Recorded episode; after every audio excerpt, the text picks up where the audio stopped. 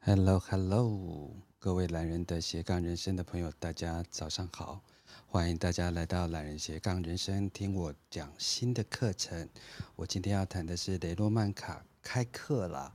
呃，等一下我要邀请我这个就是让我开这堂课的那个始作俑者，因为他实在烦死我了，所以我就想说我要来开课。但是在开课的过程当中呢，其实我就想说，哎，其实我想要用不同的方式来开课。那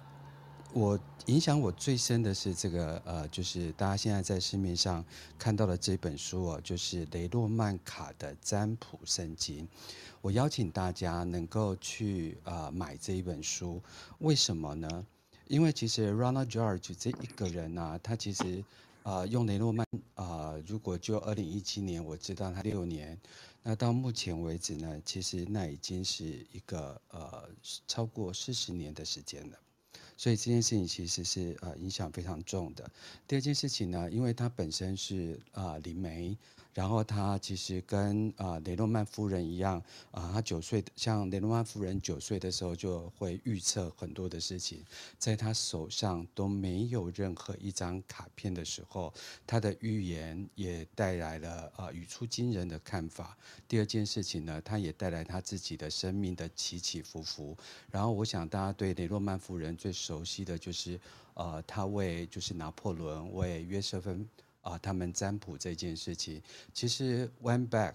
就是到他很小时候，其实就是因为他这一张啊，我们台湾人称之为呃乌鸦嘴，不准人讲呃的拍歹几动一滴讲哦这种特质，那我就觉得说，哎，这是一个很有趣的特质，我们应该呃把这样子的一个呃灵媒的一个特质先去掌握，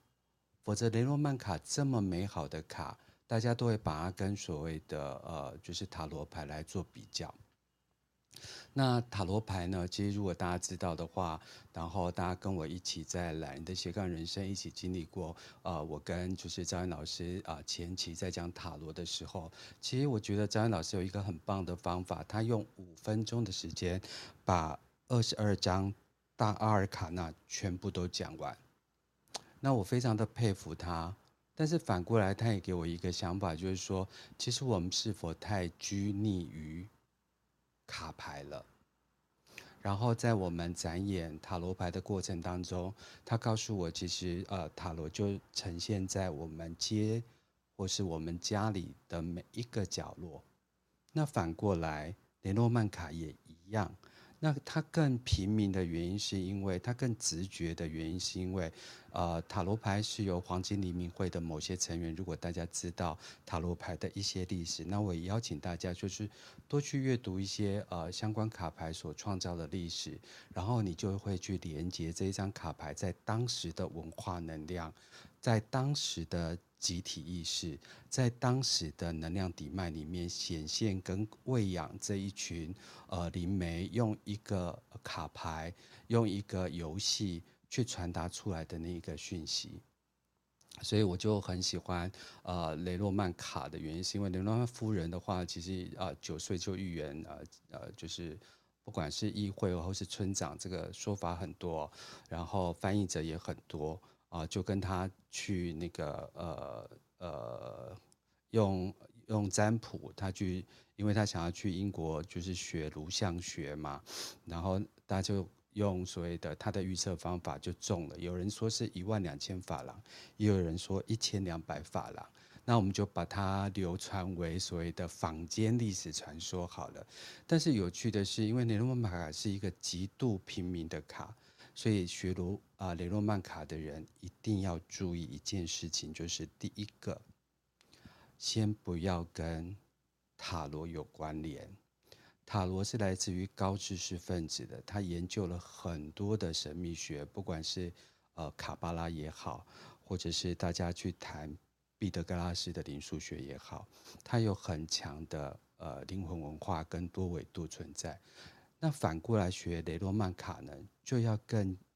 更、更简单，因为它就是一个符号学嘛。你心中的星星跟我心中的星星虽然有很多的不同，但大致上都是一个指引嘛。你心中的太阳跟我心中的太阳都是一个普照大地的嘛，都可以让万物滋养的嘛。对，然后你心中的四叶草跟我心中的四叶草，它都有大概的群谱嘛，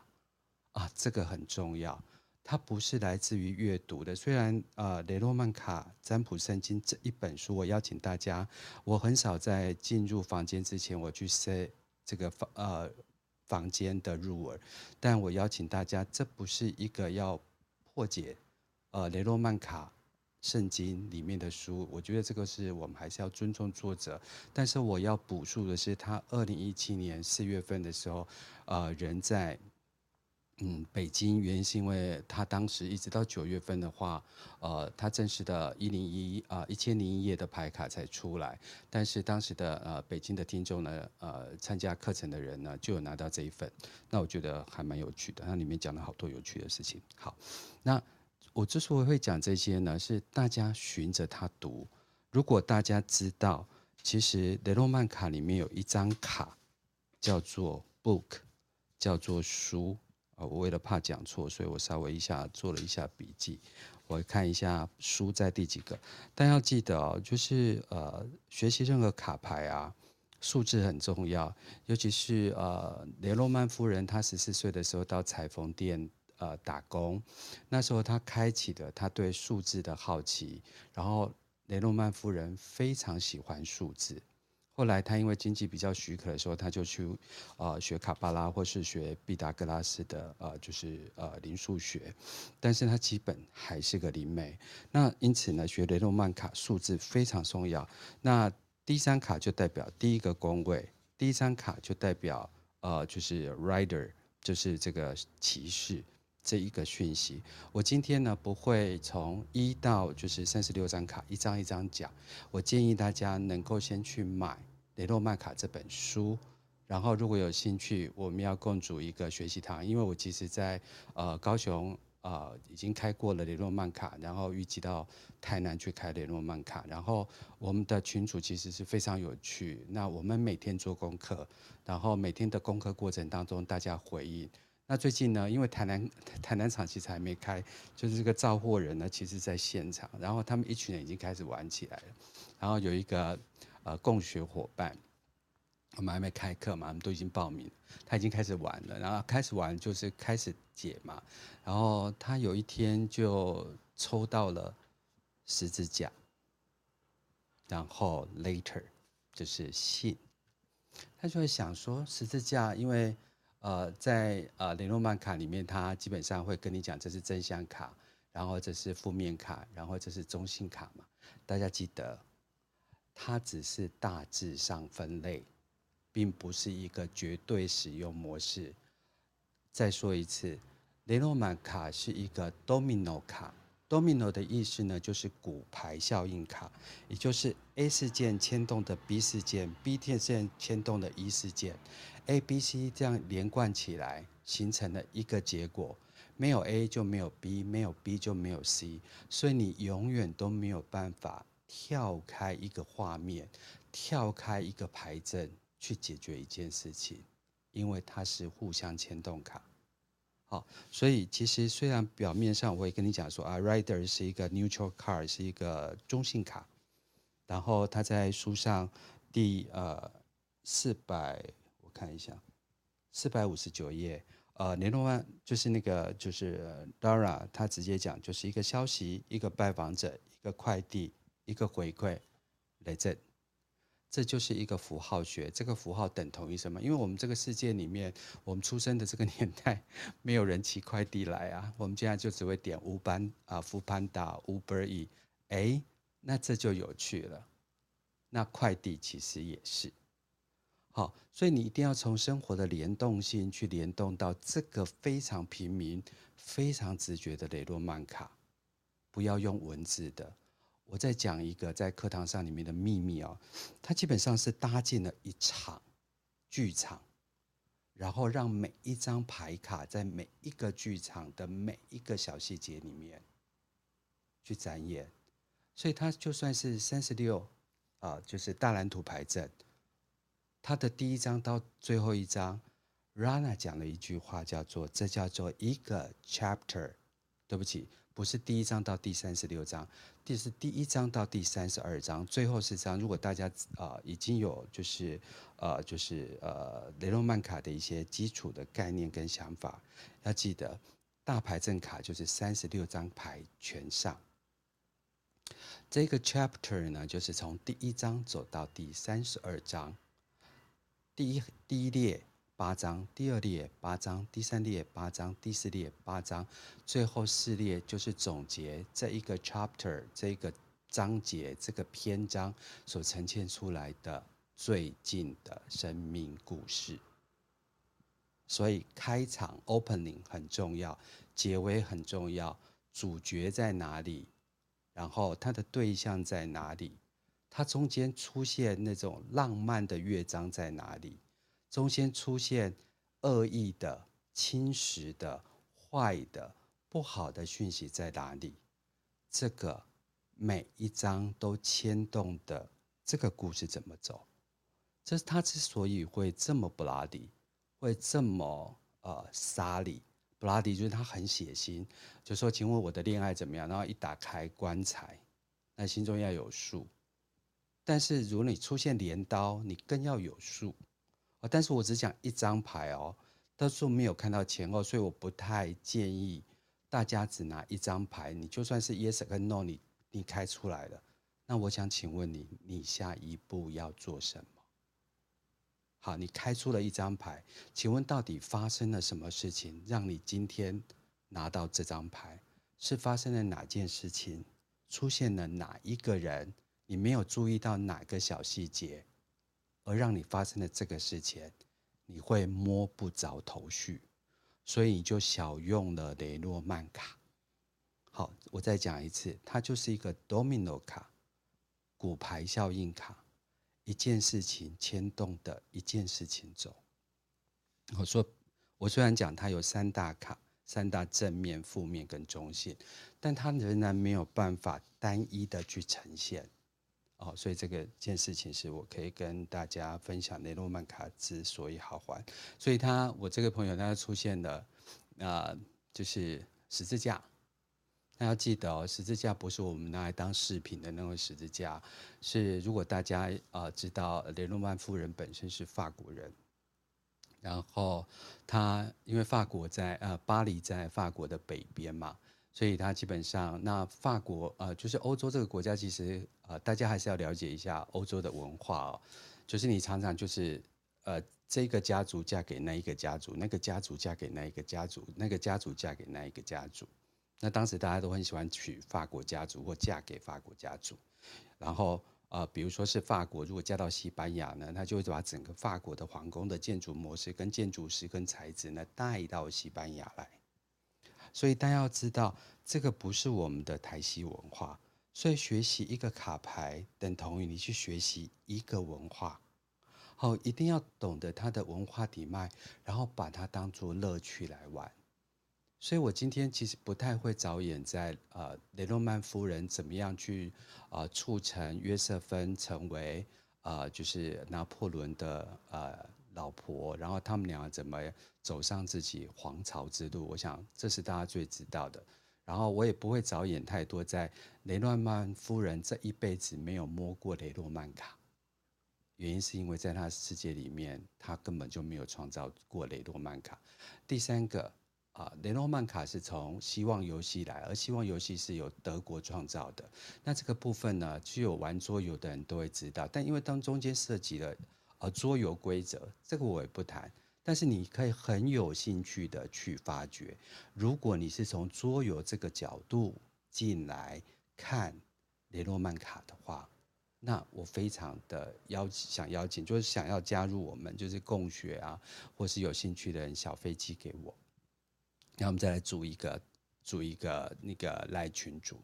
好，那我们大家再来上面玩，大家可以把你网络上收集的资讯通通放上来。我还是做一次，雷诺曼卡是一个平民卡。雷诺曼夫人在她成名之后进进出出监狱这么多次，她服务的群众，她曾经刚开始在当时十九世纪的时候解一张牌。解一件事情，就五个法郎，然后一百美金。然后我今天不会破解整张整本，就是雷诺曼卡，我希望大家去读，然后读雷诺曼卡，因为这本这个书啊，就是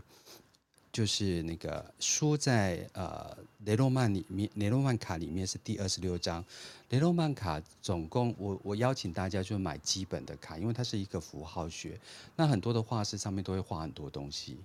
然后你会把它当做神谕卡去解读。你会把它当做是呃塔罗去解读，我觉得这个对大家学习雷诺曼就是过度延伸，大家回到符号学，越简单越好。好，那这一本书很好，非常的棒。它之所以叫做圣经也非常好，但是大家真的不要去一个字一个字读，大家要把它当做剧场展开来去读。先读最原始符码，那最原始符码长在哪里？这个我觉得就是 Rana 做的非常的好啊，他在他第呃就是四百六十九页，他就快速指南，他就把三十六张卡的基本，那我个人买的是青鸟卡啊，那青鸟卡总共有三十八张，那大部分这个就够了。那三十八张是因为呃我们会用到三十六张，那三十八张就是多一个女人跟多一个男人，大家在使用的时候先把它拿起来。啊，但是以后会非常有用处，不是这样就把它丢掉。第二件事情，如果你买青鸟牌，上面也有解释，也就是画师本身对他画出来的东西也有所解释。但要记得，很多人在教雷诺曼的时候，他就是 A 的雷诺曼卡的说明腾出来，B 的雷诺曼卡的说明腾出来，A B C D E F 就全部加总起来，然后就变得热热等。好，我是建议先不要，先跟自己的生命记忆做连接，跟见自己的生命角度做连接。举例来讲，呃，狐狸这张牌，我们都是看卡通嘛，因为我们的世界没有狐狸，所以你有对狐狸的基本印象就是奸诈狡猾。当然，你也有你不了解它的那一面，所以要补足的是你不了解它的那一面。